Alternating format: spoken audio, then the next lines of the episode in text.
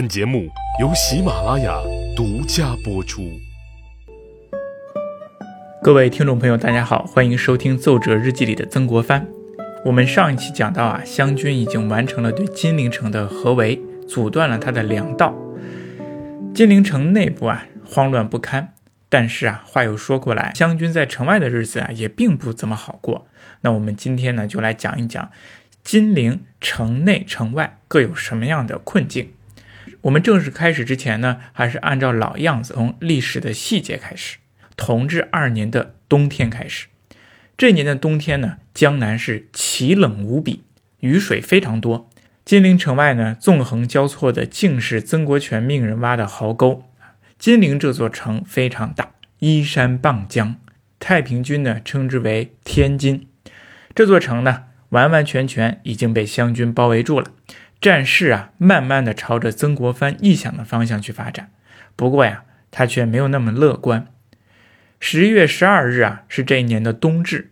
天不亮啊，曾国藩就起来了。他要去干什么呢？去学官和文武官员一同去祭拜孔子。冬至啊，自古以来都是我们中国最重要的节气之一，直到现在也是。我们都要吃饺子，以防呢，特别是在北方，以防呢冬天呢把耳朵给冻掉。所以说，先吃饺子啊，安耳朵。有些朝代啊，甚至把它作为一年的开端。那么在这一天呢，古人都会举行不少的仪式，其中就有拜圣寿、拜夜师的习俗。那这里的圣圣寿的圣是谁呢？是指孔圣人孔子。因此啊，冬至这一天，曾国藩就跑到学官，也就是政府开的学校里去行礼拜牌。一大早起来啊，曾国藩感觉到寒气逼人，阴冷入骨，他叹了一口气。想自己在安庆的蜀衙广厦之间尚且感觉到如此的寒冷，那么更何况在金陵城外战壕里的将士们呢？他们的感受应该是更冷。李毕，曾国藩呢就回到了狱中，他收到了弟弟曾国荃的来信。曾国藩打开一看呢，这是弟弟初六写的。原来呀，金陵城被包围以后啊，曾国荃就迫不及待的开始挖地道、破坏城墙了。初五晚上的时候啊，曾国荃他们用炸药炸开了十余丈的缺口，湘军蜂拥而入，可是啊，却被太平军奋力击退，不但没有攻下城池，反而还损失了三百多的精锐。曾国荃郁闷的很。曾国藩看完之后呢，他叹了一口气，他说：“哎，这年轻人呢，还是太着急了。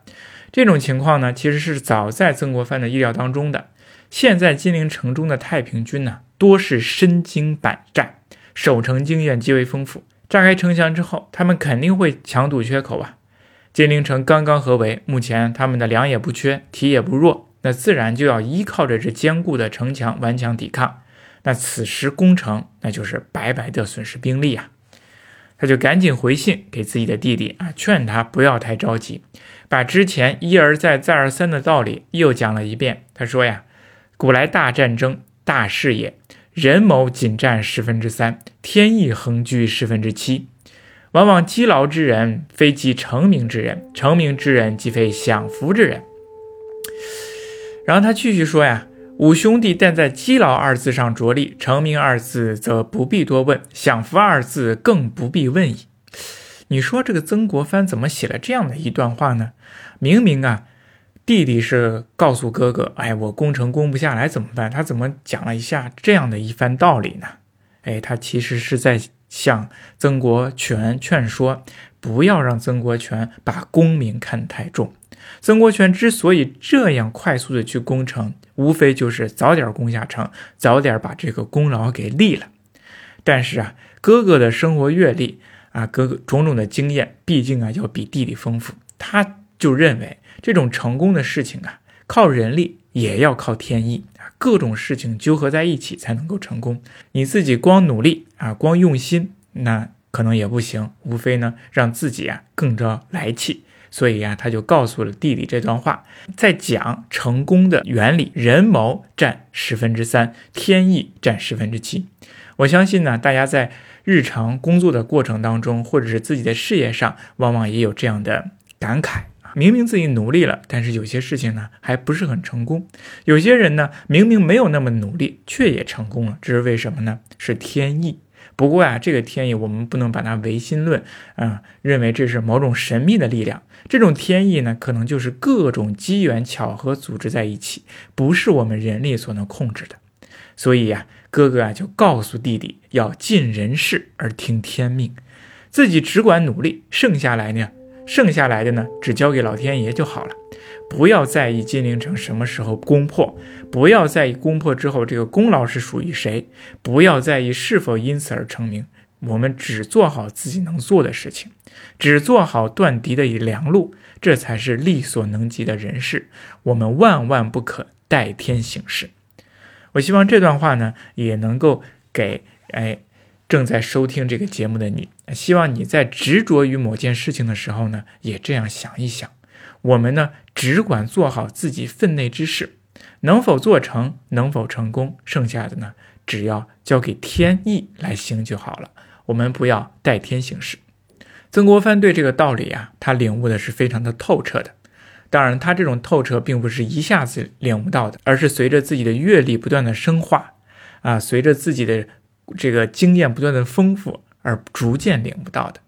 曾国藩现在呢，他是升任两江总督。节制四省军务，虽然不是万人之上一人之下，但也算的是位极人臣。但是曾国藩时常感觉是如履薄冰，压力是非常大的。而自己的弟弟呢，却又如此的好名，这让他呀不寒而栗。他担心弟弟的张扬会引祸全家，因此啊，就不断的把这种道理掰开了揉碎了讲了好几遍，讲给弟弟听。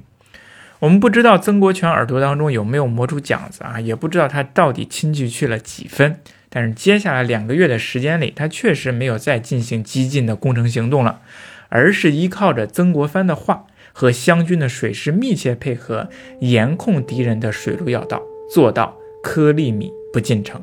这一招非常的狠，粮一断，人心也就乱了。那李秀成啊，他从苏州又赶回了金陵城。看着湘军在城外团团圈圈的壕沟营墙，心中一凛啊！完了，那形势真是严峻到了难以收拾的地步了。李秀成呢，他就看了看这个金陵周围是如何被湘军围困的。首先，南边雨花台已失，南门路已经断绝了；西边江东桥也丢失了，西门不能出入；东南七瓮桥又失，湘军也在东门外扎了营，壕深垒坚啊！不能出入，西北方向湘军也是重兵屯下关，勾连水师，粮路已断啊！全城只剩下东北的神策门、太平门一点空隙，以及东边的中山几座堡垒。那同时啊，整个城中都是人心不顾，全是文官，老少妇女为多，米粮不富，死守孤城，命当绝矣。这是李秀成的，哎。感觉啊，他认为到了这个节骨眼上了，金陵城啊已经没有办法再守了，所以他就向天王提出了一个方案，叫做让城别走啊，突出出围，再图大举。曾国荃听到这个话之后呢，觉得李秀成说的不对啊，他反而哎，他还说起了风凉话，他说呀：“朕奉上帝圣旨，天兄耶稣圣旨，下凡做万国独一真主，何惧之有吧？不用耳奏。”正是不用耳礼啊，耳欲外出，欲在京，任由耳。朕铁桶江山，耳不服，有人服。耳说朕无兵，朕知天兵多于水，何惧增妖者乎？耳怕死，便是会死。你瞧瞧，这个洪秀全呢，这个时候呢，说出来这样的一段话，是非常非常的伤李秀成的心呐。你不同意我说的让城别走啊，你就跟我掰开了揉碎了，我们一起再讨论出一个更为可行的方案不就行了吗？你说这是什么话呀？你说我怕死，你说我想走你就让我走，这不是寒了忠臣的心了吗？确实是如此啊，李秀成的这个让城别走的策略未必是正确的，因为离开了金陵坚固的城池啊，太平军从此以后就有可能陷入到了流寇作战的这样的一个境界啊，像李秀成不久之前进南攻北一样，处处挨打，还没有补给啊，最终是越流越少，最终呢被覆灭。也许依托金陵的这个坚固的城墙，整合人心，做好防守，等待救援，未尝不可能再一次的转危为安。可是你洪秀全说这样一番话，那简直是风凉话呢，像刀子一样剜了这个大将的心，剜了这个忠臣的心呢。可是啊，李秀成啊，他还是忠心耿耿的啊。他为了缓解粮食的危机，采用了两种办法，一个是啊，放城中的老弱病残等平民，让他们自行出城救市；第二呢，是在城里开垦土地，自己种起了粮食，以求自给自足。过了严冬，到了春季，那个这金陵城当中呢，居然出现了绿油油的稻田。如果此时金陵城中上上下下同仇敌忾，解决好粮食问题，找好守城的办法，那这场攻坚战谁赢谁输，其实并没有那么确定。因为城外的湘军的情况呢，也是非常不乐观的，他们也同样着面临着粮食危机，军饷经常发不出来，兵勇啊动不动就闹事儿。曾国藩也时常为这件事情啊发愁，非常发愁。可是正当曾国藩为军饷发愁之际呀。江西巡抚沈葆桢又搞出了一档子事儿，让曾国藩雪上加霜。他搞出了什么事儿呢？就是截留了湘军的军饷。沈葆桢呢，一开始啊，他其实是跟曾国藩站在一起的啊，他甚至还是曾国藩门生。那么这个时候怎么又截留了湘军的军饷呢？为什么不替自己的老师着想呢？具体到底怎么回事呢？我们下期继续说。